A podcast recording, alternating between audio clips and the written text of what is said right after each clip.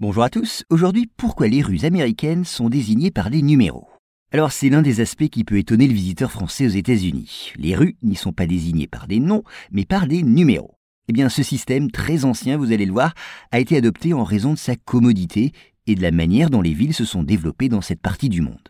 Signalons d'abord que les États-Unis n'ont pas le monopole de ce système de nomenclature urbaine, que les spécialistes appellent alphanumérique. De nombreux pays d'Amérique latine y ont également recours. Et puis, ils n'en ont pas non plus la primeur. En effet, ce dispositif aurait été mis au point dès la fin du XIIIe siècle dans une petite ville anglaise du Sussex. Alors tout cela est vrai, mais il n'en demeure pas moins qu'il fait surtout la réputation de villes comme New York, Washington ou Philadelphie, qui à la fin du XVIIe siècle furent les premières à l'utiliser.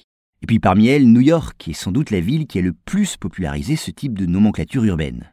Certaines adresses prestigieuses ont immortalisé d'ailleurs cette manière de donner des numéros aux avenues et aux rues. Par exemple, la prestigieuse 5e avenue, l'équivalent des Champs-Élysées. À noter quand même que certaines artères de New York, comme d'autres villes américaines, portent non pas des numéros mais des noms. On songe par exemple à Broadway ou à Park Avenue. Alors si ce système a été choisi pour les villes américaines, c'est que la plupart de ces cités se sont développées selon un plan en damier. Dès lors, cette régularité dans la configuration urbaine faisait de ce dispositif tout simplement la meilleure manière de se repérer et de s'orienter.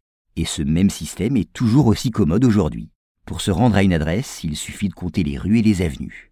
Par ailleurs, il ne faut pas oublier que ces villes, en raison d'un afflux massif d'immigrants, ont souvent grandi très vite. Aussi, se charger de désigner les rues dont le nombre ne cessait de croître, ont trouvé plus simple de leur donner des numéros. L'attribution de noms, au contraire, aurait demandé une plus grande somme de travail et de nombreux emprunts à l'histoire et à la géographie.